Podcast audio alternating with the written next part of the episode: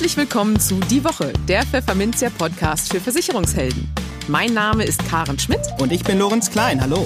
Jede Woche gibt's hier von der Chefredaktion Was auf die Ohren. Hier kommen die wichtigsten Themen der Woche, die unsere Branche und uns bewegt haben.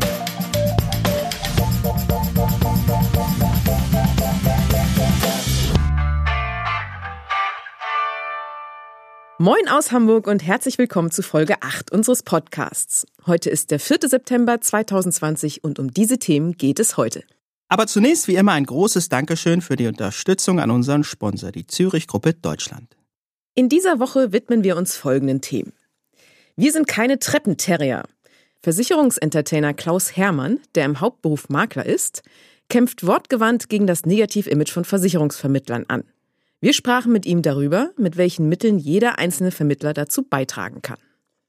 In den News der Woche geht es zweimal um Wirecard. Sparer erzählen, wie sie auf die Aktie des mittlerweile insolventen Zahlungsdienstleisters als Altersvorsorge setzten und verloren. Der Bundesverband Finanzdienstleistung AfW sieht in dem Wirecard-Desaster aber auch eine Chance für Vermittler. Außerdem, nach dem Corona-Lockdown arbeitet bisher nur jeder vierte Versicherer wieder im Normalbetrieb. Und eine Kundenumfrage hat gezeigt, in welchen Sparten die Verbraucher beim Versicherungsabschluss eher auf den Preis achten und bei welchen Produkten die Qualität im Vordergrund steht. In der Kolumne der Woche fachsimpeln Rechtsanwalt Björn Torben M. Jönke und Versicherungsmakler Philipp Wenzel über die Haftung von Versicherungsvermittlern. Und in unserem Schwerpunktthema für den Monat September, die Altersvorsorge, sprechen wir mit dem Vorstandsvorsitzenden der Deutschen Aktuarvereinigung, Guido Bader, darüber, wie sicher die deutsche Lebensversicherung angesichts der massiven Niedrigzinsphase noch ist und wohin die Reise beim Garantiezins geht. Im Gespräch. Klaus Hermann steht als sogenannter Versicherungsentertainer regelmäßig auf der Bühne und schont seine Branche dabei nicht. Seine Branche deshalb, weil er als einstiger Versicherungsagent und heutiger Makler mittendrin im Geschehen steht. Bei allem Spaß und viel Selbstironie treibt ihm aber ein ernstes Thema um, nämlich dabei mitzuhelfen, das Image des Versicherungsvertriebs zu verbessern. Und da schlummert bekanntlich noch viel Potenzial. Ich bin kein Klinkenputzer, hieß sein jüngstes Buch, mit dem bezeichnenden Untertitel Eine Liebeserklärung an die Versicherungsbranche. Dass er das tatsächlich so empfindet, merkte man ihm in unserem Gespräch an, das wir per Schalte nach Münster führten.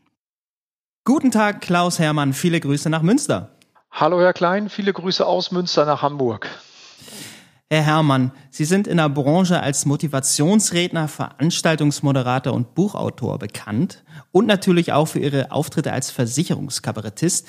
Sie selbst bezeichnen sich als Versicherungsentertainer. Gerne möchte ich zunächst mal auf Ihr langjähriges Wirken als Kabarettist zu sprechen kommen. Und zwar haben Sie mal in einem Interview auf eine interessante Parallele zwischen Versicherungsbranche und Politik hingewiesen. In beiden Welten gehe den Kabarettisten nie der Stoff aus, sagten Sie. Ähm, ganz im Gegenteil, sie kämen gar nicht dazu, alle Vorlagen zu verarbeiten, die geliefert werden. Wenn sie nochmal in ihre frühere Rolle als Kabarettist schlüpfen würden, welche aktuelle Steilvorlage aus der Versicherungsbranche würden sie Ihnen denn, würde Ihnen denn einfallen heute? äh, ja, da muss ich mich jetzt mal direkt entscheiden. Das, was, das Erste, was mir jetzt in den Kopf kommt, das ist ganz klar die digitale Transformation der Versicherungsbranche. Das ist ja nun ein Thema, was uns jetzt seit Jahren beschäftigt, jetzt in Corona-Zeiten nochmal umso mehr. Aber ich erinnere mich da sehr gerne an die ersten Veranstaltungen, so in 2014, 15, riesige Veranstaltungen. Ich sag mal immer so ein, so ein Rahmen wie bei der Oscar-Verleihung, Musik und Soundeffekte wie bei Herr der Ringe.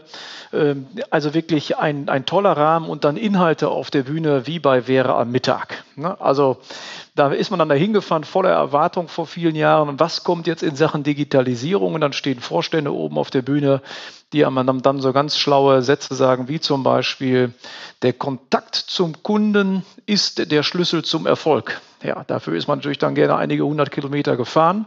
Also so ging das damals los, mit ganz viel Angst vor allen Dingen noch gepaart. Das ist auch ganz spannend, wenn ich daran denke. Immer ganz viel Angst. Leute, passt auf, dass euch die Digitalisierung nicht wegfegt Denkt an Kaiser Wilhelm, der hat damals immer schon gesagt, er halte das Automobil nur für eine vorübergehende Erscheinung. Das darf uns nicht passieren. Und wenn man heute auf Veranstaltungen redet und ich das auch, naja, auch in Corona-Zeiten jetzt ein bisschen selten, aber ansonsten sehr häufig mache, wenn ich dann das Thema Digitalisierung anspreche, dann wird es immer mucksmäuschenstill. Und das haben wir geschafft in unserer Branche durch viele Jahre Angst schüren und äh, Damoklesschwert aufbauen und sagen, Leute, passt auf, da kommt die Digitalisierung und äh, wir haben viel zu wenig erkannt, wie viele Möglichkeiten die Digitalisierung auch für unsere Branche bietet. Und jetzt kämpfen wir gerade in, ja, an verschiedensten Fronten, kämpfen, kämpfen wir gegen diese Ursachen der Vergangenheit oder die Übel der Vergangenheit und versuchen die Digitalisierung als ganz positiv darzustellen. Aber in den ersten Jahren wurde nur Angst gemacht. Aber es war ganz spannend, das zu beobachten. Jetzt gerade, glaube ich, so langsam setzt sich das auch in, in meinem Kollegenkreis dass man erkennt, ja, ist ja gar nicht so schlimm, da sind ja tolle, brauchbare Sachen dabei. Aber das wäre so das Thema, das mir als erstes einfiele, wenn ich jetzt etwas kabarettistisch verwursten sollte. Und dann gibt es natürlich auch noch Themen wie ganz aktuell gerade das äh, Bohai um die Betriebsschließungsversicherung oder äh, die insgesamt die Versuche der Branche, deutlich lockerer zu werden und aufzutreten. Das klappt hier und da sehr erfolgreich und in anderen äh, Situationen ist es eher amüsant und ähm, ja, lustig zu beobachten. Ja, Sie, Sie sprachen das leidige Thema Digitalisierung an. Ich würde jetzt ganz gern mal zu einem anderen leidigen Thema, muss man leider sagen, kommen. Ähm, Sie kennen natürlich auch die regelmäßig wiederkehrenden Umfragen, in denen die Deutschen ihre Wertschätzung für Berufe kundtun sollen. Und dabei landet der Feuerwehrmann regelmäßig auf Platz eins und der Versicherungsvertreter auf dem letzten Platz. Wobei hier der Versicherungsmakler fröhlich in einen Topf geworfen wird mit dem mit dem Vertreter, das ist dann wieder eine andere Geschichte.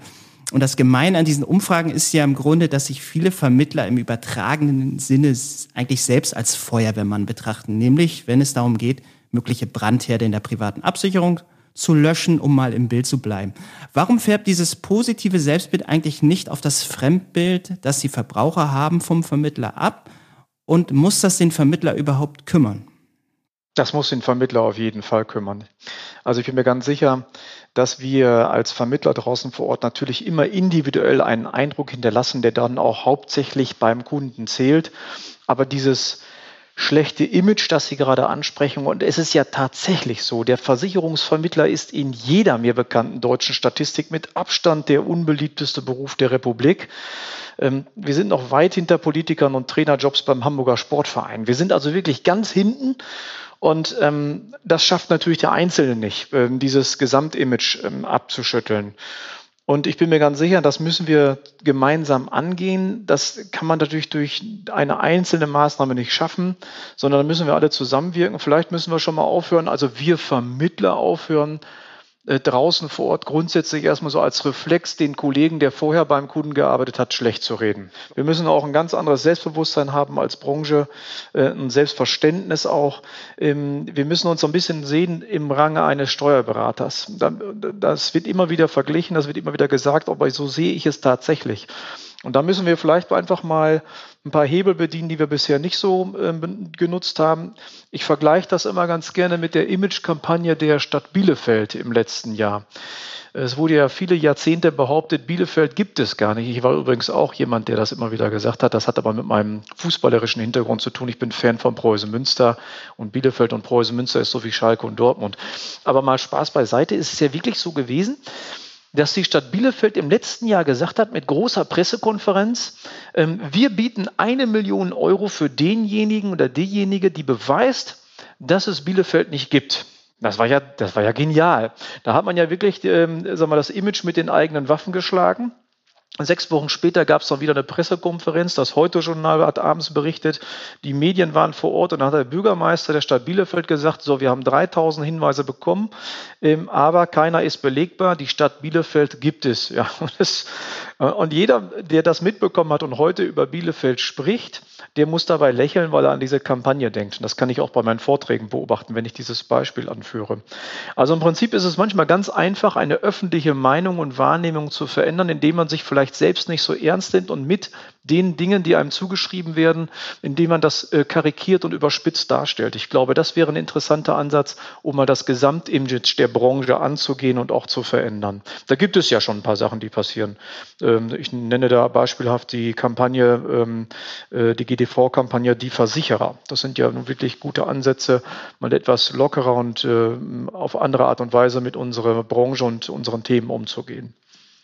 Okay, Selbstironie kann ein Mittel sein. Das haben Sie ganz wunderbar erläutert. Ich würde gerne auch noch mal ein Zitat reinwerfen, was Sie in Ihrem aktuellen Buch äh, gebracht haben, um wo auch noch mal die Leidenschaft noch mal ganz gut eigentlich durchkommt für Ihren Beruf, sage ich mal, oder für Ihre Berufung.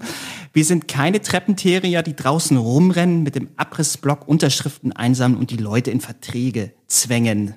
Ähm, haben Sie dieses Vermittlerbild ganz bewusst so überspitzt formuliert? Und ja, wie passt das eigentlich zusammen mit der Tatsache, dass die Kunden ihren persönlichen Vermittler, den sie kennen, in der Regel eigentlich sehr gut bewerten? Ja, das passt insofern zusammen, dass ich als jemand, der jetzt genau heute 32 Jahre in der Branche arbeitet, ich weiß natürlich, dass überwiegend sauber und ordentlich draußen gearbeitet wird. Und wenn wir uns mal die Statistiken angucken in Sachen Ombudsmann-Verfahren, also wie viele Beschwerden sind eigentlich in 2019 eingegangen beim Ombudsmann für Versicherungen in Berlin? Wenn es um die Beratungsqualität von Vermittlern geht, dann sind das weniger als 300 und das bei 400 Millionen Versicherungsverträgen. Ähm, ich weiß auch, dass, dass, äh, dass es sich wirklich in den letzten 10, 20 Jahren gravierend verändert hat durch IDD und andere Dinge, die passiert sind, Regulatorik, Maßnahmen auch seitens der Gesellschaften, da draußen viel sauberes und besseres Geschäft einzufahren, hat sich eine Menge getan. Es ist aber erschreckend, wenn man dann mal, und das habe ich im letzten Jahr auch erlebt, mit jemandem aus der Politik spricht, der in seiner Fraktion, ein Bundestagsabgeordneter, der in seiner Fraktion verantwortlich ist für dieses Thema, ähm, Versicherung und Regulatorik. Der hat mir ziemlich wörtlich gesagt, wir waren schon relativ schnell per Du, der hat gesagt, Mensch Klaus, ähm, aber ihr rennt doch da draußen nur rum und verkauft den Leuten irgendwelche Versicherungen, die die nicht brauchen. Und das ist für mich das ist für mich maßgeblich, wenn eben Politiker, die sich mit der Branche schon per se ein bisschen intensiver beschäftigen, weil es ihr, ihr zugeschriebenes Mandat erfordert, aber auch Verbraucherschützer, Journalisten, wenn die uns mit einer Selbstverständlichkeit in Klump und Asche schreiben und reden, dann wird es Zeit, dass wir das aufbrechen, dass wir das, ähm, dass wir dann ein ganz anderes Bild vermitteln. Und deswegen ähm, ist es mir auch wichtig, dass ich hier so deutlich arbeite, äh, und auch dieses, dieses Beispiel auch für, wir sind keine Treppenterier, weil ich weiß, dass wir das nicht mehr, ich habe das in meinem ganzen Leben noch nicht gemacht, dass ich irgendwie an irgendwelchen Türen geklingelt habe, aber dieses Image ist immer noch da. Und wenn entscheidende Leute in Politik und auch in den Medien dieses Bild noch in den Köpfen haben und damit kokettieren, dann wird es dringend Zeit, dass wir mit breiter Brust uns dem gegenüberstellen und sagen, pass mal auf, jetzt lass uns mal über Fakten reden und nicht über Image 70er, 80er Jahre. Ne, der Beamte ist ja auch nicht unbedingt immer faul und träge, sondern das ist auch nur ein Image, ne, das ist aber deren Thema. Ja, aber jetzt lass uns über Fakten reden, uns damit auseinandersetzen. Wir müssen viel selbstbewusster ähm, diesen Meinungsmachern gegenübertreten. Denn dann wird sich ganz schnell zeigen, dass da wirklich eine, nur, eine, nur eine sehr dünne Argumentationsdecke ist, die aufzubrechen ist. Denn viele, auch Journalisten, mit denen ich spreche, die können ja die Dinge, die sie da schreiben, manchmal gar nicht belegen. Ja, die arbeiten tatsächlich mit diesem Klischee. Und deswegen ist mir auch hier wichtig, auch bei meinem Buch, dass ich das ganz bewusst überspitze und überzeichne ähm, und äh, ähm, damit vielleicht auch ein bisschen provoziere, damit eben die Leute erkennen, nein, so ist es eben nicht mehr. Die Vermittler haben ja eigentlich ein tolles Fund, mit dem sie wuchern könnten. Und das sind die persönlichen Bewertungen von ihren Kunden. Das wollen wir vielleicht an der Stelle mal vertiefen. Und da würde ich Sie gerne mal mit einem, äh, mit einer Aussage äh, aus einem Pfefferminzia-Gastbeitrag von Trainer Jürgen Zirbig konfrontieren. Der schrieb nämlich, gerichtet an die Zielgruppe Versicherungsmakler Folgendes. Bewertungen fördern den guten Ruf, dabei sollen sie nicht einmal durchweg top sein, denn das ist unglaubwürdig. Jetzt würde mich mal interessieren, ob das aus Ihrer Sicht diese Einschätzung überhaupt zutrifft, denn mein Eindruck ist eher, dass sich die Makler im Internet fast ausschließlich mit mindestens 4,9 von 5 Sternen schmücken, um sich ja keine Blöße zu geben. Ist das Streben nach Perfektion, wenn man so will, eigentlich erstrebenswert, realistisch und wie viel Schein ist dabei im Spiel? Also dieses Bewertungsthema ist natürlich, ähm, das ist natürlich echt ambivalent. Auf der einen Seite brauchen Sie in der heutigen Zeit, wenn Sie, das, wenn Sie das ganze Thema Digitalisierung und Internet einigermaßen ernst nehmen und auch bedienen wollen, dann brauchen sie Bewertungstool. Egal in welcher Branche sie arbeiten, selbst wenn sie eine Dönerbude haben, ähm, dann, dann arbeiten sie mit einem Bewertungstool. Bevor man bei Lieferanten und Essen bestellt, hat drei Pizzen zur Auswahl und es sind zwei, die sind mit 4, irgendwas bewertet und eine gar nicht, dann weiß ich ja, wo ich bestelle. Also von daher, das muss ich ja irgendwo bedienen. Das ist, das ist allgemein gebräuchlich mittlerweile, diese Vorgehensweise. Wenn Sie mich fragen, wie, wie realistisch ist das und fehlt uns da so ein bisschen der Mut, auch mal die schlechten Bewertungen zu lassen, das ist sicherlich kein Versicherungsthema. Wir sind ja in einer sehr oberflächlichen Welt. Die Leute wollen in sehr schneller Zeit wollen sie sich einen Eindruck verschaffen und müssen dann auch eben relativ schnell entscheiden.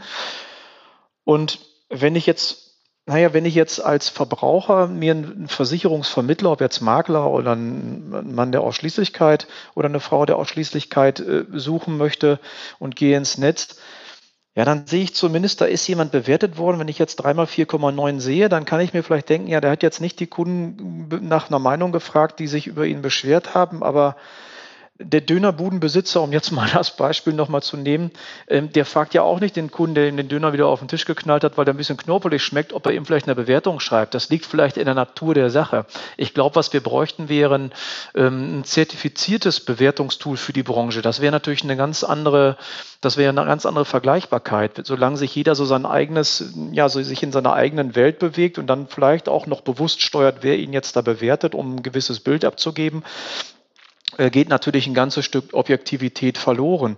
Aber für den einzelnen Vermittler an sich ist es äh, dieses Tool und es zu nutzen und auch ähm, durch Meinung der Kunden befüllen zu lassen, ähm, schon mal ein ganz wichtiger Schritt. Gut, wir werden weiter schauen, wie sich, ähm, die, wie sich die Rankings entwickeln. Ich hoffe, dass ähm, der Makler da vielleicht mal den einen oder anderen Platz gut machen kann. Ich bedanke mich an dieser Stelle bei Ihnen, Herr Herrmann, und ja, wünsche noch einen schönen Tag nach Münster. Danke, vielen Dank fürs Interview, hat Spaß gemacht. Bis bald. Tschüss. Die News der Woche Teil 1. Ich habe die Aktie als solide Geldanlage eingeschätzt. Der Wirecard-Skandal hat den 68 Jahre alten Berliner Wolfgang Sandkötter hart getroffen. Der Diplom-Ingenieur hat laut dem Nachrichtenportal t-online.de 75.000 Euro in Aktien des Zahlungsdienstleisters investiert. Sie hätten seine Altersvorsorge werden sollen. Tausende weitere deutsche Anleger erging es ähnlich. Allein bei Sabine Muller lösten sich 25.000 Euro in Luft auf, die die 68-Jährige in den vermeintlich seriösen DAX-Konzern investierte, der sich auf Augenhöhe mit der Hightech-Welt des Silicon Valleys sah. Sie habe auf jeden Fall in Aktien investieren wollen, erklärte Sabine Muller, da andere Anlageformen kaum Erträge böten. Also ließ sie sich im Sommer 2019 ihren Bausparvertrag auszahlen. Und das Schicksal nahm seinen Lauf. In ihrer Not wenden sich die geschockten Anleger nun an Anwälte. Diese sollen gewissermaßen retten, was wohl kaum noch zu retten ist. Dem Berliner Anwalt Fabian Tietz etwa schlossen sich laut t-online.de rund 70 Geschädigte an. Ihr Verlust durch Wirecard-Aktien belaufe sich auf rund eine Million Euro. Ich habe gleich vier Strafanzeigen gestellt, so der Anwalt. Eine gegen den Wirecard-Vorstand wegen des Verdachts auf Insolvenzverschleppung, eine gegen den Aufsichtsrat, der den Vorstand womöglich nicht stark genug kontrolliert hat. Zudem habe er die Wirtschaftsprüfungsgesellschaft Ernst Young, kurz EY, sowie die Aufsichtsbehörde BaFin im Visier. Beide hätten bei der Bilanzprüfung kläglich versagt, findet Tietz. Tja, und wie stehen die Chancen auf einen Sieg vor Gericht? Ungewiss, meint Anwalt Tietz. Lange werde das Verfahren dauern und viel kosten werde es. Da Wirecard selbst insolvent ist und auch Ex-Chef Markus Braun nur schwer belangt werden kann, rechnen wir uns die größten Chancen bei der Haftung von EY aus, so Tietz.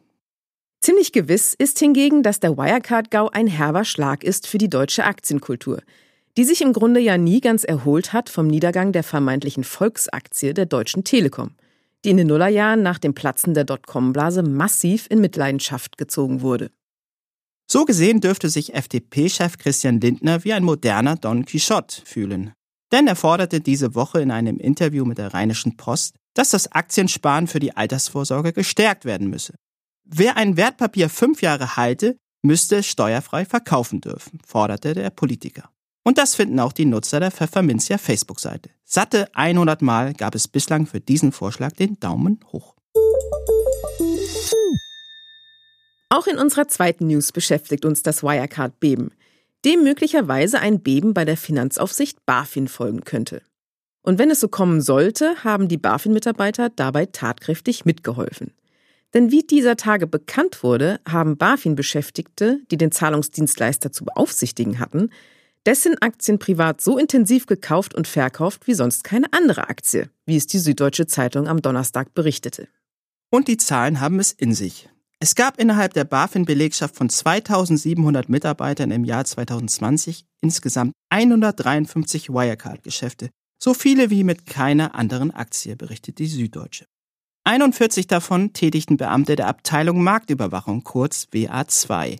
Ausgerechnet jene Abteilung, die vergangenes Jahr an dem umstrittenen Verbot beteiligt war, mit sogenannten Leerverkäufen auf den Absturz der Wirecard-Aktie zu wetten. Ein in dieser Form bislang einmaliger Eingriff der BaFin in das Börsengeschäft, so die Zeitung, die sich nun fragt, ob es sich dabei eigentlich um einen skurrilen Stoff für einen surrealen Roman handelt. Die Antwort gibt der SZ-Autor selbst. Nein, das ist Alltagsbeschreibung der Finanzdienstleistungsaufsichtsbehörde BaFin. Im Lichte dieser Ereignisse gerät auch BaFin-Chef Felix Hufeld zunehmend unter Druck. Sein Motto zu den Vorwürfen gegen seine Behörde? Hinterher ist man immer schlauer, ätzt die Süddeutsche. Tja, und auch beim AfW Bundesverband Finanzdienstleistung verfolgt man diese Entwicklung geradezu ungläubig, fast schon genüsslich, wenn die Sache nicht zu ernst wäre. Norman Wirth, geschäftsführender Vorstand des Vermittlerverbands, erklärte am Dienstag jedenfalls, dass er es für abwegig halte, dass die Finanzaufsicht BaFin künftig das Mandat erhält, die rund 37.000 Finanzanlagenvermittler zu überwachen. Hintergrund ist, dass nun sogar ein Untersuchungsausschuss des Deutschen Bundestags klären soll, ob es im Zuge des Wirecard-Skandals zu Versäumnissen bei der Aufsicht kam. Es kann der BaFin doch nicht die Aufsicht über 37.000 mittelständische Gewerbetreibende übertragen werden, während sich gleichzeitig ein Untersuchungsausschuss mit den multiplen Behördenversagen beschäftigt, empörte sich Wirth und verwies darauf, dass der Koalitionsvertrag in diesem Zusammenhang von der Herstellung einer qualitativ hochwertigen Finanzaufsicht gesprochen habe. Diese scheint hier bei der BaFin gerade in weiter Ferne, so der AfW-Repräsentant. Hintergrund? Bislang ist die Aufsicht der Finanzanlagenvermittler bei den örtlichen Industrie- und Handelskammern und den Gewerbeämtern angesiedelt. Und dabei soll es nach dem Willen des AfW und anderen Vermittlerverbänden bitteschön auch bleiben. Und zwar über den Stichtag 1. Januar 2021 hinaus. Ob es so kommt, bleibt abzuwarten. Die Kolumne. Die Angst vor der Haftung ist einer der größten Umsatzverhinderer in der Versicherungsbranche. Das sieht Versicherungsmakler und Biometrieexperte Philipp Wenzel so. Gerade im Bereich der Arbeitskraftabsicherung sind die Risiken oft unvorhersehbar. Ist es da nicht unfair, wenn der Makler für alle Eventualitäten haften muss? Darüber spricht Wenzel mit dem Hamburger Rechtsanwalt Björn Torben M. Jönke in unserer Kolumne der Woche. Grüß dich, Björn. Moin, Philipp. Ähm, ich habe mir wieder ein paar Gedanken gemacht. Ähm, und zwar ist es ja so, dass der größte Umsatzverhinderer in der Versicherungsbranche ja diese große Angst vor der Haftung ist. Ne? Weil so Leute wie du, die gehen immer rum und sagen halt, ihr haftet für alles und wenn ihr irgendwie Mist baut, dann, äh, dann, dann seid ihr dran. Ne? Mhm, das ist mhm. deine, deine Schuld quasi halt. Ne? Meine Schuld. Obwohl wir das ja anders darstellen, Philipp. Also dann musst du ja, ja unsere, weiß, unsere okay, Texte genauer lesen. Ne? Wir sagen, ihr haftet ja alle ja, okay. nicht. ich meine, so allgemein, ne? aber so gibt es so ein paar Leute, die das machen halt auf jeden Fall. Ähm, und für mich ist auch okay halt, wenn ich irgendwie Mist baue, dann muss ich haften. Ja? Aber ich finde es irgendwie so ungerecht, weil wenn ich jetzt zum Beispiel, ich gehe zum Eisverkäufer, kaufe ein Eis, dann gibt er mir das Eis, ohne mich vorher irgendwie aufzuklären, dass ich da äh, Gewicht zunehmen könnte, dass das schlecht ist für meine Blutfettwerte. Oder er fragt mich nicht nach meinen Allergien oder sowas halt. Also der haftet nicht dafür, wenn ich an seinem Eis dann sterbe. Mhm. Ja? Während ich jetzt, wenn ich das falsche Produkt verkaufe, dann natürlich irgendwie wieder hafte. Also ich finde es, zum einen nervt es mich, ja, weil uns die Gesundheit so wenig wert ist und wenn es ums Geld geht, dann, dann wird so eine Riesenhaftung aufgebaut. Zum anderen finde ich es teilweise auch nicht ganz fair. Also ich, ich finde es okay, wenn, wenn der Kunde zu mir kommt und sagt, ich bin Beamter, ich brauche eine Dienstunfähigkeitsversicherung und ich sage, alles klar, hier hast du eine BU, da ist die drin und dann ist sie nicht drin. Dann mhm. ist blöd halt, dann, dann habe ich genau das, was er wollte, nicht gemacht und dann muss ich haften. Alles gut. Aber wenn jetzt zum Beispiel halt, ich verkaufe dem eine, eine BU, ich befrage den nach allem, was er will und wir klären das alles und so weiter. Und dann verkaufe ich ihm die BU, die zu ihm passt. Und jetzt ist es bei ihm so, dass er zum Beispiel, bevor er 67 ist, pflegebedürftig wird und er bleibt es auch über die gesamte Laufzeit. Und dann findet er raus, über irgendeinen coolen Anwalt nachher, ähm, dass es Versicherer gab zu dem Zeitpunkt, die da doppelt oder lebenslang geleistet hätten. und verklagt mich deswegen. Ja, und lebenslange Leistung, ey, das ist eine Haftung bis was weiß ich wohin. Und das finde ich dann nicht fair. Mhm, wie, mhm. wie, wie, kann ich das, also ich meine, klar, ich kann alles immer dokumentieren. Ich habe das gefragt halt. Ich schreibe immer rein halt, dass alle Leistungen in Höhe, Dauer und Umfang vom Kunden gewählt sind und so als ausreichend empfunden. Ja, ja. Ich glaube, das ist schon mal nicht schlecht so vor Gericht. Ja, ja, ist es auch. Also das Thema ist äh, super spannend natürlich und auch interessant und diese Haftungsfragen gerade äh, für die Vermittler, insbesondere Versicherungsmakler, die ja im Lager des äh, Versicherungsnehmers stehen und nicht im Lager des Versicherers, glaube ich nochmal mehr äh, spannend und ähm, auch sensibel. Ne? Das hast du ja auch bewusst so angesprochen. Ähm, wenn wir natürlich bei dem Eisverkäufer bleiben, ich esse ja auch gern Eis, ähm, ohne dabei dick zu werden, das ist natürlich das Besondere. Ähm, aber ähm, jedenfalls ähm, hat der natürlich äh, ganz andere Voraussetzungen als jetzt du als Versicherungsmakler. Ne? Ähm, zum einen ähm, musst du deine Sachkunde bringen, das heißt, man prüft dich, kannst du das überhaupt, ne, was du da so alles verkaufen willst und so weiter.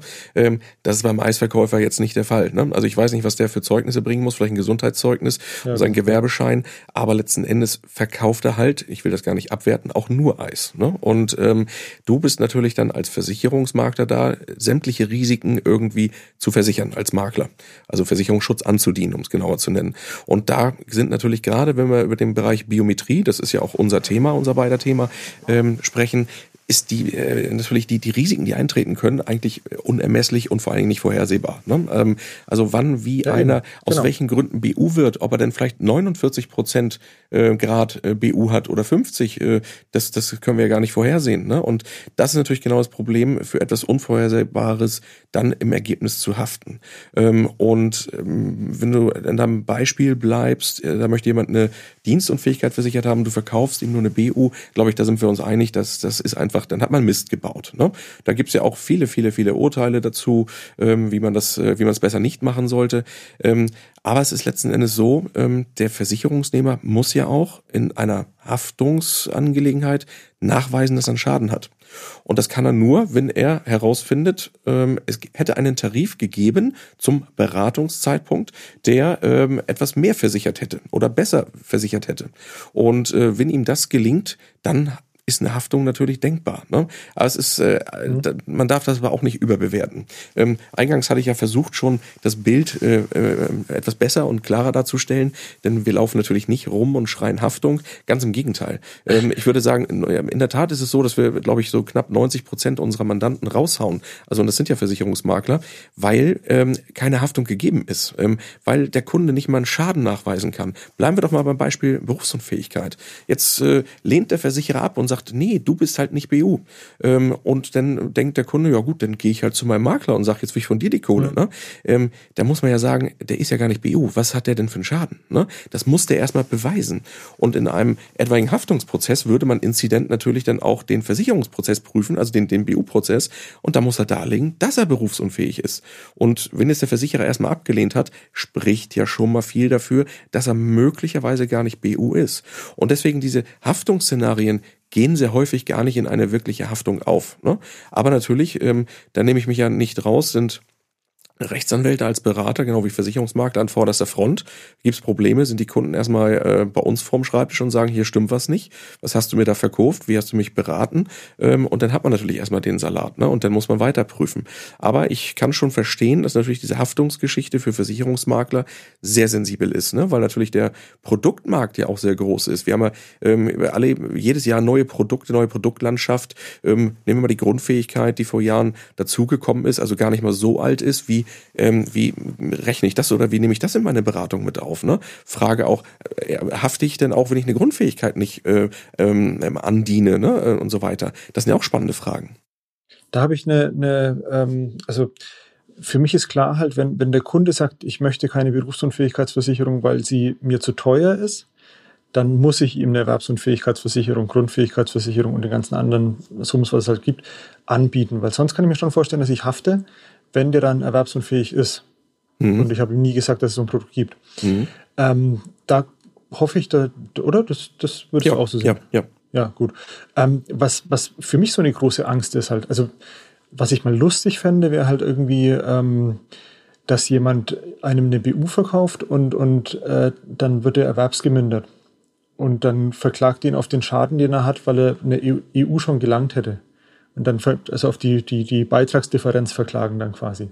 Mhm. Ja? Mhm. Mhm. Wäre das möglich? Ähm, wir haben ja mit der Berufsunfähigkeitsversicherung, nein, bescheuert ist es nicht. Das sind richtige Fragen. Die habe ich ja ähm, äh, durchaus praktischerweise auf dem Tisch. Also ähm, ähm gerade diese verschiedenen Arten von Arbeitskraftabsicherungsmöglichkeiten, sagen wir mal. Ne? Ähm, Grundfähigkeit. EU, BU, DU, ähm, das sind ja alles Fragen, ähm, wo man gucken muss, auch als Vermittler, was, was diene ich dem denn an? Ne? Ist die BU jetzt der, der Allround-Schutz, der beste? Oder ist es Grundfähigkeiten? Ne? Ich würde auch da sagen, ähm, als äh, Anwalt natürlich, es kommt drauf an. Erstmal, was will der Kunde haben und was erkenne ich als Makler, dass ich absichern muss bei ihm? Ne? Und ähm, ja. wenn wir über Arbeitskraft reden, kann, durch, kann es durchaus Sinn machen, dass man dem einfach alles anbietet, weil diese Szenarien das hergeben. Ähm, ähm, ich muss natürlich mit dem über die Bedingungen sprechen. Wann leisten die denn überhaupt? Und wenn er sagt, das ist das Richtige für mich, ich will gewisse Fähigkeiten abgesichert haben, ähm, Grundfähigkeiten. Äh, für mich ist es das wichtig, dass ich gehen kann. Wenn ich das nicht mehr kann, ähm, ähm, dann will ich Leistung haben. Das reicht vielleicht nicht für eine BU. Ne? Ähm, mich als Anwalt, ähm, wenn ich im Rollstuhl sitze, äh, sitzen müsste, ja, genau. kann ich sehr wohl als Anwalt arbeiten. Ne? Ich kann weiter tippen, ich kann äh, zu barrierefreien Gerichten hin. Es würde mich natürlich einschränken, aber vielleicht kann ich meinen Job noch ausüben. Ähm, das kann bei, bei ähm, beim Kraftfahrer ganz anders aussehen. Ne? Ähm, und deswegen würde auch unterschiedlich jeweils die Versicherung greifen und oder auch nicht. Und das kann ich ja als Makler auch gar nicht im, im Vorwege abschätzen, was da mal passieren kann. Deswegen würde ich durchaus, wenn wir beim Thema Arbeitskraft sind, ähm, durchaus alles besprechen und durchaus alles andienen. Also angenommen, ich habe jetzt einen Akademiker und der möchte eine BU haben in Höhe von, keine Ahnung, dreieinhalbtausend Euro oder sowas. Und dann sage ich, BU ist das Beste, um deine Arbeitskraft abzusichern. Und er sagt, das ist okay und er nimmt die und verliert seine Beine und würde dann aus der Grundfähigkeitsversicherung da Geld bekommen. Mhm. Aber aus der BU halt nicht. Mhm. Dann hätte er gute Möglichkeiten, mich zu verklagen, oder würdest du sagen, halt, naja, er kam ja mit dem Auftrag halt, dass ich seine Arbeitskraft absichere und die Grundfähigkeitsversicherung hat jetzt mit der Arbeitskraft an sich nichts zu tun, in dem Fall. Ja, das würde ich schon als schwierig betrachten. Ne? Also es kommt natürlich darauf an, ähm, was, was der so vorträgt und was so, ja. ähm, worüber gesprochen wurde. Und dafür ist ja dann, ähm, gibt es ja die äh, sogenannte Dokumentationspflicht, worüber man als Makler ja auch nachweisen kann, worüber man gesprochen hat und worüber nicht. Deswegen mein Appell natürlich auch immer, die äh, sehr gut auszufüllen und nutzen, zu nutzen, die Beratungsdokumentation, weil es die einzige Möglichkeit ist, also die beste Möglichkeit, sich da natürlich später zu enthaften. Ähm, aber ich glaube, ähm, es ist bekanntermaßen so, wir haben Grundfähigkeitsversicherer, es gibt die Produktlinien, ich muss die als Makler mit anberaten. Ich denke durchaus, um auf deine Frage zurückzukommen, dass deine Haftung ähm, durchaus diskutierbar ist. Als, als Kunde würde ich das genauso sagen. Ich kann nicht mehr gehen, ähm, dafür hätte ich Leistung haben wollen. Ähm, äh, ich kann aber meinen Beruf noch ausüben. Das heißt, die, die 50%-Klausel aus den BU-Verträgen, die greift gar nicht, aber aus der Grundfähigkeit sehr wohl. Und ähm, das ist ja mit der Unfallversicherung genauso, da muss ich auch drüber sprechen, wie will ich da was bauen, wie will ich was taxieren. Und das ich mit der Grundfähigkeit genauso. Also ich äh, würde schon sagen, dass man das als Makler mit ansprechen muss. Es kommt ja wohl kaum aber da korrigiere mich bitte, Philipp. Ähm, ein Kunde sagt und, äh, an und sagt, ich will nur das abgesichert haben, also meine akademische Tätigkeit. Da werde ich ja schon ein bisschen drumherum nochmal gucken und fragen müssen, ähm, was gibt es noch, was, was machst du denn so? Ne? Hast du Hobbys, äh, ähm, wo man mal drüber sprechen sollte, Motorradfahren? Ne? Dann bin ich natürlich bei Fähigkeiten, bei Grundfähigkeiten, bei Unfallversicherung, ähm, als wenn jemand sagt, ich will aber wirklich nur die BU von dir. Ich will nur die BU, ich will mich über nichts anderes unterhalten. Ähm, das dürfte doch wohl Korrigiere mich aber bitte ein Einzelfall sein, oder? Naja, die kommen schon und sagen halt, dass sie ihr Einkommen abgesichert haben möchten. Mhm. Und also beziehungsweise auf die Linie zieht man es ja dann immer. Na, und das wäre dann meine Argumentation, wenn wir zweimal vor Gericht stehen und du sagst, ich muss zahlen, weil ich keine Grundfähigkeit verkauft habe. Der kam mit dem Auftrag, ich soll sein Einkommen absichern, beziehungsweise halt die Ausgaben, die, ihm, ähm, die er mit seinem Einkommen finanziert. Und das ist in dem Fall halt das und das ist dann auch gegeben. Halt alles andere wäre dann eher in dem Bereich Unfall, Grundfähigkeiten. Da hätte er aber auch sagen sollen, dass ich seine Freizeitrisiken äh, mit abdecken soll. Mhm. Ja, das mhm. wäre dann meine Argumentation, wie gut die dann ist oder nicht. Das kann ich jetzt auch nicht sagen. Halt, ich kann dir nur sagen, halt, dass meine Dokumentation höchstwahrscheinlich die gruseligste ist, die du jemals gesehen hast. weil, ich, weil ich halt wirklich, ähm, also ich, ich hasse es und ich kann es nicht verstehen. Und das, das, das kann auch nicht sein. Ähm, jedes, jedes Vergleichsprogramm, jedes Berechnungstool von jedem Versicherer druckt dir 14 Seiten Beratungsdokumentation mit aus mit irgendwelchen Standardfloskeln, die halt wahrscheinlich juristisch alle total cool sind. aber die habe ich nie im Leben dem Kunden irgendwie vorgelesen oder mit ihm das durchgesprochen. Ich habe so eine zweiseitige Dokumentation, das sind die Vierseite vorne hinten. Ja. Und mit der berate ich alles von Grundfähigkeit, äh, Unfall, äh, Rentenversicherung, alles. Und, und da steht dann auch bloß drin halt, ich habe diese Produkte beraten, ich habe das beraten. Und eben dann eben dieses Ding halt, alle Leistungen in Höhe, Dauer und Umfang wurden so vom Kunden gewählt als ausreichend empfunden. Ähm, und und ähm, es wurde das alles angesprochen. Und da stehen auch drin zum Beispiel halt, ähm, dass eine Grundfähigkeitsversicherung nicht äh, unbedingt in dem Ausmaß äh, leistet, wie man sich vorstellen mag, sondern nur, wie es in den Bedingungen beschrieben ist.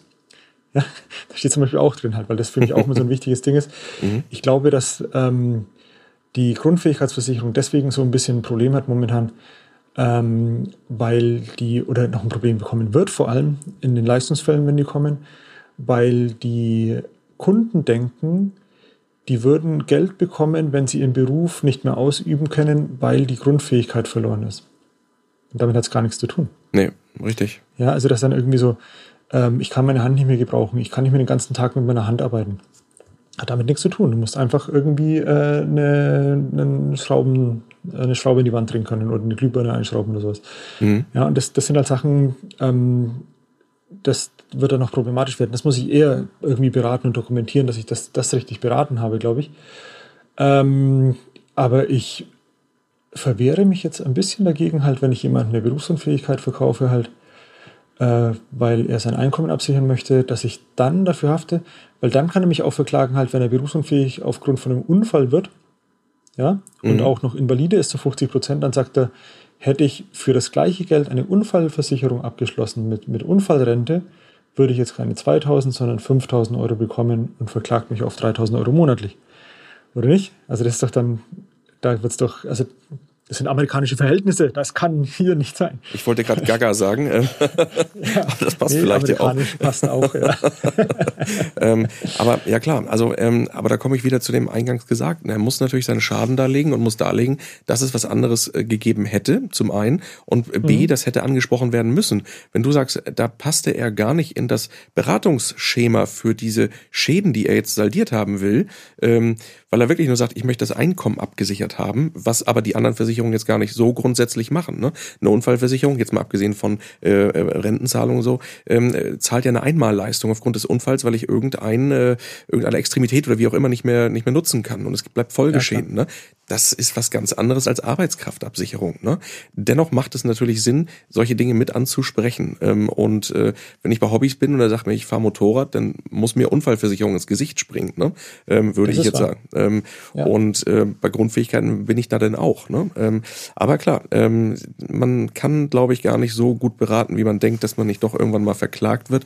Aber ich möchte, ich möchte mit, äh, mit dem Mythos natürlich auch brechen, dass es heißt, man stünde immer mit dem mit einem Bein im, im Gefängnis. Das ist völliger Humbug. Ne? Also natürlich haften wir alle. Du bist Berater, ich bin Berater. Wir haften für alles, was wir sagen. Ähm, aber diese Haftungsfälle sind so so wenig, so gering. Ähm, und letzten Endes, ähm, glaube, du kennst ja auch meine Vorträge, die ich dazu so halte, ja. ähm, sind es häufig nur Versuche, irgendwie mal Geld zu bekommen vom von der Vermögensschadenshaftpflicht des Vermittlers, ähm, ja. die sich aber dann ähm, dadurch ähm, erübrigen, dass kein Schaden nachgewiesen werden kann. Oder und der Vermittler richtig beraten hat und vielleicht gar nicht erkennbar war, dass dieser Versicherungsnehmer noch die und die und die Risiken hatte, ähm, ähm, die er hätte absichern wollen. Ne? Also und deswegen äh, macht es viel Sinn am Anfang, das völlig klarzustellen, worüber man sprechen will ne? und worüber auch nicht. Ähm, das ist ja auch gerade das Interessante. Und dafür ist die Doku da auch. Ich sag mal Spartenberatung ganz klar. Ne? Wird ja für dich auch genau. ein Thema sein, dass man sagt, ich bin hier ja. nur für AKS und ähm, den Hamburger Hafen versichere ich jetzt nicht. Ne? Also ähm, das kann vielleicht ein anderer machen, weiß ich jetzt nicht bei dir. Aber ähm, das sind natürlich ganz andere Risiken. Ähm, aber trotzdem muss man natürlich das richtig analysieren, was der Kunde möchte, äh, den Bedarf ermitteln ähm, und dann das entsprechende Produkt beziehungsweise die, die Versicherung mit dem Produkt ähm, ähm anbieten und äh, dann bleibt nur noch das Hoffen, ähm, dass nichts kommt. Aber äh, wie gesagt, das sind alles durchaus Einzelfälle. Deswegen würde ich mir da als äh, Versicherungsmakler, so wie du jetzt, der immer einen guten Job macht, äh, keine Gedanken machen. Ja, wie ist es, Philipp? Gehen wir jetzt ein Eis essen? Wäre cool halt. Ich bin zwar fett genug halt, aber. das Homeoffice. ja, genau. Ey, ohne Schmarrn, Homeoffice war echt schlimm, aber ja, ein Eis wäre jetzt gut. Gute Idee. Dann gehen wir ein Eis essen, du im Süden, ich im Norden. Bis dahin, eine schöne Zeit. Mach's gut. Philipp, auf bald. Tschüss. Ciao. Die News der Woche Teil 2. Ist Google der neue Versicherungsmakler? Na, ganz so drastisch wollen wir es mal nicht formulieren. Aber durchaus ist die größte Suchmaschine der Welt eine der ersten Anlaufstellen für Informationen, wenn es um das Thema Versicherung geht. Laut einer aktuellen Umfrage des Marktforschers Sirius Campus haben mehr als zwei Drittel aller deutschen Privatkunden schon einmal online nach einer Versicherung gesucht. Am häufigsten auf Suchmaschinen wie Google und auf Vergleichsportalen wie Check24. Und worauf springen die Verbraucher dabei an? Bei der allgemeinen Suche lassen sich laut Umfrage 42 Prozent von vermeintlichen Qualitätsargumenten wie einem optimalen Schutz lenken. Hinweise zu Preisvorteilen eines Produkts, so etwas wie ist ab 3,90 Euro im Monat zu haben, kommen mit 38 Prozent etwas weniger gut an. Und wenn es nicht allgemein um Versicherungen, sondern um ein ganz bestimmtes Produkt geht, dann sieht das Ergebnis durchaus anders aus. Für diesen Teil der Umfrage schauten sich die Studienautoren zehn verschiedene Versicherungsprodukte an. Ergebnis 47 Prozent der Befragten bevorzugten Links mit Preisvorteilen. Auf der anderen Seite achteten 39 Prozent auf Qualitätsvorteile. Vor allem bei Rechtsschutz, Reiserücktritts- und Risikolebensversicherung sind die Verbraucher demnach überdurchschnittlich preissensibel. Bei Hausrat, Krankenzusatz- und Berufsunfähigkeitsversicherung aber kommt es den Deutschen auf die Qualität an. Wenn das erlebte Kontrollgefühl eines Risikos größer ist, sinkt die Qualitätsorientierung, kommentiert Oliver Gedicke, Geschäftsführer und Gründer von Sirius Campus, die Ergebnisse. Bei Rechtsfällen, bei einem Reiserücktritt oder einem Todesfall haben Kunden das Gefühl, die Sache selber in der Hand zu haben. Und damit steigt die Preisorientierung. Zu Verwirrung kann es dabei aber führen, wenn Versicherer eigentlich als Qualitätsanbieter gelten und dann, zum Beispiel zur Wechselsaison in der Kfz-Versicherung, aggressiv mit niedrigen Preisen werben. Hier spreche einiges für eine Überarbeitung so mancher Kommunikationsstrategie von Versicherern, empfiehlt Gedicke. Denn die Preiskommunikation untergrabe sonst langsam aber stetig das mühsam aufgebaute Markenqualitätsvertrauen, warnt er. Wer an digitalen Fortschritt, moderne IT-Systeme und künstliche Intelligenz denkt, verbindet das in aller Regel nicht mit der deutschen Versicherungsbranche. Im Gegenteil. Viele Versicherer hierzulande haben mit uralten technischen Systemen zu kämpfen. Dieses vergleichsweise überschaubare Digitalisierungsniveau hat viele Anbieter in der Corona-Zeit ausgebremst. Drei von vier Versicherungsunternehmen werden durch Corona in ihrem Geschäftsbetrieb spürbar eingeschränkt und jeder dritte Versicherer erreicht derzeit nur maximal 75 Prozent seiner normalen Produktivität. Das sind zentrale Ergebnisse der Studie Digitale Versicherung 2020 im Auftrag des Softwareherstellers Adcubum. Mehr als 300 Arbeitnehmer aus der Versicherungswelt nahmen an dieser Umfrage teil. Die Corona-Pandemie verstärkt den Druck, sich der Digitalisierung zu öffnen, sagt Franz Bergmüller, Mitglied der Adcubum Geschäftsleitung. Denn die neue Normalität verlange nach schlanken Prozessen und einem hohen Automatisierungsgrad. Zwar sei die Schnittstelle zum Kunden in den meisten Fällen bereits sehr gut ausgebaut, erkennt Bergmüller an, aber dann hakt's eben gewaltig bei den nachfolgenden internen Prozessen. Das rächt sich jetzt, so der Experte. Als größte Hürde auf dem Weg zu einem Normalbetrieb identifizierte jeder zweite befragte Arbeitnehmer Prozesse rund um die Kundenbetreuung, die an vielen Stellen noch Papier verlangen.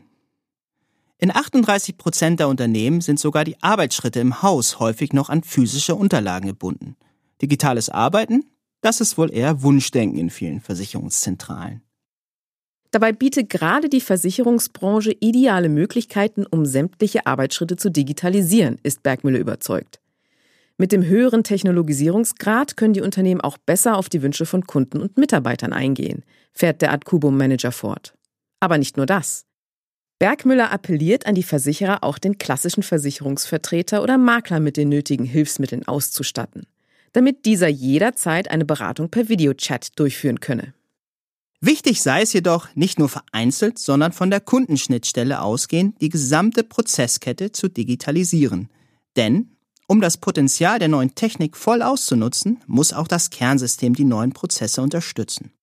Dafür bedarf es einer neuen Softwarearchitektur, mit der die Unternehmen auch die Vorteile der Cloud-Technik und leichten Skalierbarkeit ausschöpfen können. So das Resümee Bergmüllers. Das Schwerpunktthema. Die Lebensversicherung wurde schon häufig totgesagt. Und mancher Verbraucherschützer unterstellte dieser Form der Altersvorsorge sogar legalen Betrug. Der Produktklassiker hat also schon vieles aushalten müssen. Mit der schier nicht enden wollenden Niedrigzinsmisere steht sie nun vor ihrer wohl härtesten Bewährungsprobe. Wir sprachen mit einem echten Kenner der Lebensversicherung darüber, wie es um die Sicherheit der Verträge bestellt ist und was für ihn das Worst-Case-Szenario wäre. Dem Vorstandsvorsitzenden der Deutschen Aktuarvereinigung Guido Bader, den wir in Stuttgart anriefen. Guten Morgen, Herr Bader. Herzliche Grüße nach Stuttgart. Guten Morgen aus Stuttgart. Grüße Sie. Herr Bader, die Deutsche Aktuarvereinigung hatte sich im Dezember vergangenen Jahres dafür ausgesprochen, dem Bundesfinanzministerium einen Höchstrechnungszins von 0,5 Prozent ab 2021 vorzuschlagen und hat diese Empfehlung im April noch einmal bekräftigt. Nun haben Sie selbst Mitte August bestätigt, dass es dazu vorerst nicht kommen wird. Der aktuelle Zins von 0,9 Prozent dürfte also auch im nächsten Jahr noch gelten. Können Sie uns einmal erklären, was die Gründe hierfür sind? Die Gründe letzten Endes weiß nur das Finanzministerium. Ich kann da auch nur spekulieren. Ähm, meine Glaube ist, dass, dass einfach zu viele andere Themen parallel auch auf das Finanzministerium eingeprasselt sind. Wir haben auf der einen Seite natürlich die Corona-Krise gehabt, wir haben den Wirecard-Skandal gehabt. Das sind einfach zu viele Themen, die parallel jetzt reingekommen sind. Der Höchstrechnungszins für die Lebensversicherer hatte einfach nicht die höchste Priorität, was die Änderung angeht. Parallel dazu muss man ja sagen, es ist auch nur ein Höchstrechnungszins. Kein Versicherer ist gezwungen, den nach oben auszuschöpfen. Im Gegenteil, die Versicherer sind äh, auch von der BaFin aufgefordert, eine vorsichtige Kalkulation vorzunehmen und zu überprüfen, welchen Zins sie äh, guten Gewissens noch kalkulieren und garantieren können. Ja, das Thema wollen wir gleich nochmal äh, vertiefen. An der Stelle würde ich jetzt erstmal nochmal den Gesamtverband der deutschen Versicherungswirtschaft hineinwerfen. Und zwar hat der gegenüber den Kollegen des Versicherungsjournal im August erklärt, man sei zum Thema Höchstrechnungszins zu keiner Stellungnahme bereit. Äh, ein Sprecher erklärte aber immerhin, wir können und wollen nicht über einen Zeitpunkt der Absenkung spekulieren. Das klingt ja fast so, als schreibe man die Senkung noch nicht gänzlich ab. Denn der Sprecher hat ja nicht, wie Sie das getan haben, gesagt, stimmt, das Thema ist im Grunde durch, oder? Wie sehen Sie das? Also ich sehe das ganz pragmatisch erstmal als Aktuar. Bis zum 01.01.21 sind die Unternehmen nicht mehr in der Lage, eine neue Tarifgeneration an die Rampe zu stellen und neu zu kalkulieren. Das Thema ist, äh, egal wie es politisch noch diskutiert wird, es ist rein technisch pragmatisch durch. Ja, dann kommen wir mal auf das zu sprechen, was Sie auch schon erwähnt hatten. Ähm, der Garantiezins bei klassischen Renten- und Lebensversicherungen ist maximal so hoch wie der, wie der Höchstrechnungszins, aber die Lebensversicherer ähm, oder die Lebensversicherer dürfen natürlich auch niedrigere Zinsen ansetzen und das haben die Finanzaufsicht BaFin und beispielsweise auch die Ratingagentur Assecurata ja kürzlich noch einmal betont. Das haben Sie ja schon erwähnt, zumindest mhm. die BaFin-Stellungnahme. Und bei der Assecurata hieß es, nur weil sie einen Garantiezins von 0,9 Prozent anbieten dürfen, heißt es nicht, dass sie es müssen. Ähm, unterstützen Sie diese Appelle oder verärgern Sie diese vielleicht sogar ein bisschen, weil bei diesen Aufrufen ja vielleicht auch ein bisschen der Vorwurf mitschwingt, naja, die Lebensversicherer, ähm, die wissen es selbst nicht am besten, wie es eigentlich um ihre Risikotragfähigkeit bestellt ist im Grunde unterstütze ich erstmal diese Aufrufe. Die, äh, wir, wir haben auf der einen Seite den Höchstrechnungszins, auf der anderen Seite ist jedes Unternehmen aufgefordert, äh, sicherzustellen, dass es die Garantien, die es ausspricht, auch dauerhaft erfüllen kann. Und wenn ein Unternehmen merkt, dass die Neuanlage in den Kapitalanlagen schon heute das nicht mehr hergibt, dann darf es eigentlich diese 0,9 Prozent über alle Tarife hinweg nicht mehr anbieten. Von dem her ist es äh, eigentlich eine Forderung, die heute schon im Gesetz äh, angelegt ist, unabhängig davon, wie der Höchstrechnungszins in der Verordnung definiert ist. Also im Kern alles richtig, was BaFin und Assecurata fordern. Nun war aus Medienberichten auch zu entnehmen, dass sich die DAV-Gremien erneut intensiv mit dem Thema Garantiezins beschäftigen wollen. Ende 2020 soll ein aktualisierter Zinsbericht für das Jahr 2022 vorgelegt werden, hieß es. Können Sie uns da schon mal so einen kleinen Vorgeschmack vielleicht geben, was da drinstehen wird? Das kann ich noch nicht. Die Arbeiten sind erst angelaufen. Aber die Deutsche Aktuarvereinigung beschäftigt sich jedes Jahr mit dem Höchstrechnungszins. Wir analysieren, äh, was die Neuanlagerenditen mit einem gewissen Sicherheitsabschlag hergeben. Und wenn wir Handlungsbedarf sehen, dann wenden wir uns mit einer Empfehlung ans Finanzministerium. Aber auch wenn wir keinen Handlungsbedarf sehen, äh, geben wir unseren Zinsbericht an BaFin und Finanzministerium ab. Nur dann hat es natürlich keine solche Öffentlichkeitswirksamkeit. Aber wir gehen natürlich davon aus, dass unsere Empfehlung sicherlich nicht oberhalb der 0,5 liegen wird durch die äh, Corona-Pandemie und die Reaktion von Politik und EZB sind die Zinsen ja nochmal unter Druck geraten. Und äh, wir müssen jetzt mal analysieren, ob wir die 0,5 weiterhin vorschlagen werden oder ob es ein geringerer Wert werden wird. Aber da kann ich Ihnen tatsächlich noch nichts Konkretes dazu sagen. Ja, Sie haben die Corona-Krise angesprochen. Ähm, würde ich gerne mal auch um, auf die Debatte um die finanziell angespannte Lage bei den Pensionskassen eingehen. Äh, das zeigt ja auch, wie schwerwiegend die Niedrigzinsphase auch für die Lebensversicherer noch werden könnte, zumal ja eben die Corona-Krise zeigt, dass von einer Entspannung überhaupt keine Rede sein kann. Wie sorgenvoll schauen Sie denn vor diesem Hintergrund äh, auf die Zukunft der Lebensversicherer? Die Lebensversicherer im Vergleich zu den Pensionskassen haben noch einen kleinen Vorteil dadurch, dass sie in der Regel äh, mehr Risikogeschäft betreiben, also Invaliditätsversicherungen äh, anbieten, auch in der Regel mit etwas vorsichtigeren Kosten und äh, biometrischen Annahmen kalkulieren. Das sind noch andere Ergebnisquellen. Von dem her sehe ich etwas äh, beruhigter auf die Lebensversicherer als auf äh, Pensionskassen. Aber natürlich ist diese dauerhafte Niedrigzinsphase schwerwiegend für die, für die Unternehmen. Äh, und äh, ich, ich mache mir keine Sorgen um die Lebensversicherer in den nächsten ein, zwei, drei Jahren. Aber sollte sich diese Niedrigzinsphase weiterhaft, weiter so, so hartnäckig und so, so schwerwiegend in die Bilanzen reinfressen, dann wird es sicherlich eine Herausforderung. Ich will aber auch niemanden äh, sozusagen zu Grabe reden. Dazu wäre es viel zu früh und dazu sind die Unternehmen auch noch zu gut aufgestellt. Aber eine Herausforderung und eine Anstrengung ist es auf jeden Fall. Nun eilt Axel Kleiner ein bisschen der Ruf voraus, dass er eben ähm, die die Lebensversicherer mit einem Bein im Grab äh, stehen sieht. Das kann man, glaube ich, fast so sagen. Ähm, und jetzt schrieb er auch vor gut zwei Wochen in seinem Blog Kleinleins Klartext, dass der GDV versprochen hat, dass die Lebensversicherer auch in Zukunft sämtliche Zahlungsverpflichtungen erfüllen werden. Weiter schrieb Kleinlein, das sei vom GDV zwar sehr bürokratisch ausgedrückt, stimme aber, denn der Verband habe es damit geschafft, sich um einen Sachverhalt zu drücken, wie er schreibt. Denn die Nürnberger Beamtenversicherung zum Beispiel nicht so gut im Blick habe. Diese hatte nämlich laut Kleinlein fälschlicherweise erklärt, dass die Kunden alle zugesagten Leistungen bekommen. Und das sei eben nicht das gleiche wie Zahlungsverpflichtungen zu erfüllen, wie es der GDV umschreibt. Denn das, was früher einmal eine zugesagte Leistung war, kann heute eben nicht mehr verpflichtend sein. Hat Herr Kleinen damit durchaus einen wunden Punkt getroffen aus Ihrer Sicht? Ah, ich, ich, ich würde das als das übliche Säbelgerassel zwischen auf der einen Seite dem Verband der Versicherungswirtschaft auf Seiten der Unternehmen und Herrn Kleinlein als, als Verbraucherschützer sehen.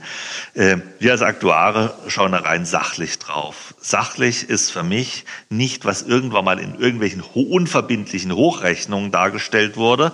Da können sich dann die, die Juristen trefflich drüber streiten, wie unverbindlich das dargestellt war. Aber rein aus aktueller Sicht geht es um die garantierten Leistungen, das, was wirklich hart garantiert wurde.